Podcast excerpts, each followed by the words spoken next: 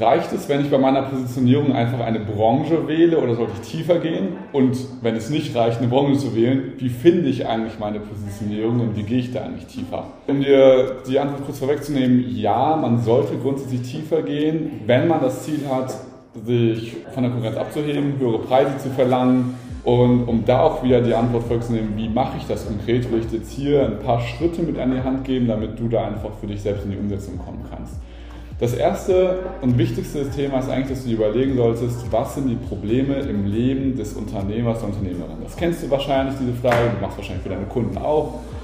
Aber viele Agenturen, Webdesigner tun sich da irgendwie schwer und behandeln das Ganze ziemlich oberflächlich. Sie gehen dann irgendwie darauf ein, dass die Website irgendwie schöner sein muss, dass die Leute irgendwie mehr Kunden gewinnen wollen und so weiter. Aber es ist alles sehr, sehr oberflächlich. Also versucht man wirklich, dich auf den Kunden einzulassen, ohne den Hintergrundgedanken zu haben, deine Dienstleistung verkaufen zu wollen. Und was will diese Person in ihrem Leben verbessern und erreichen?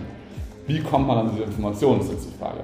Zwei Möglichkeiten. Die erste Möglichkeit, sprich mit deinen Kunden, also für Umfragen durch, oder setz dich einfach so, mit denen, äh, wenn du eh mit denen Meetings hast, zusammen und frag da einfach nochmal ein paar Sachen nach. Zweite und bessere Möglichkeit, weil das ist meistens dann auch nämlich direkt mit Akquise verbunden, dass du Senden darüber ausfragst, also Leute, die potenziell deine Zielgruppe sein könnten, einfach mal fragst, ohne wie gesagt deine Dienstleistung in der Kopf zu haben, was bei denen im Leben geht, was so deren Themen sind. Ganz wichtig an der Stelle, wenn du letztendlich auf Interview-Partnersuche gehst, mach es nicht über Social Media, schreib keine Leute auf LinkedIn an. Wenn Expertenstatus, gerade weil so viel Konkurrenz auf dem Markt herrscht, ist extrem wichtig und bewahre dir diesen Expertenstatus auf Social Media auf. Also geh, positioniere dich auf Social Media, sobald du deine Positionierung gefunden hast, mach es aber nicht davor.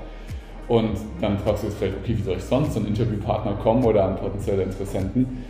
Wir kennen letztendlich über sechs oder sieben Ecken eigentlich jede Person auf der gesamten Welt. Das heißt, dass du deine potenzielle Zielgruppe über eine oder zwei Ecken kennst, ist sehr, sehr wahrscheinlich.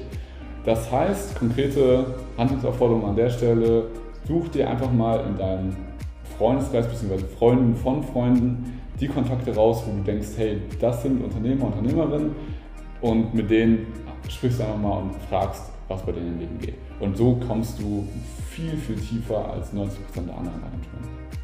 Wenn du dazu mehr wissen willst, schau dir einfach mal hier oberhalb oder unterhalb dieses Videos den Link in der Beschreibung, ein bisschen den Link generell und da gibt es dann nochmal ein Video, was dann in die Tiefe geht.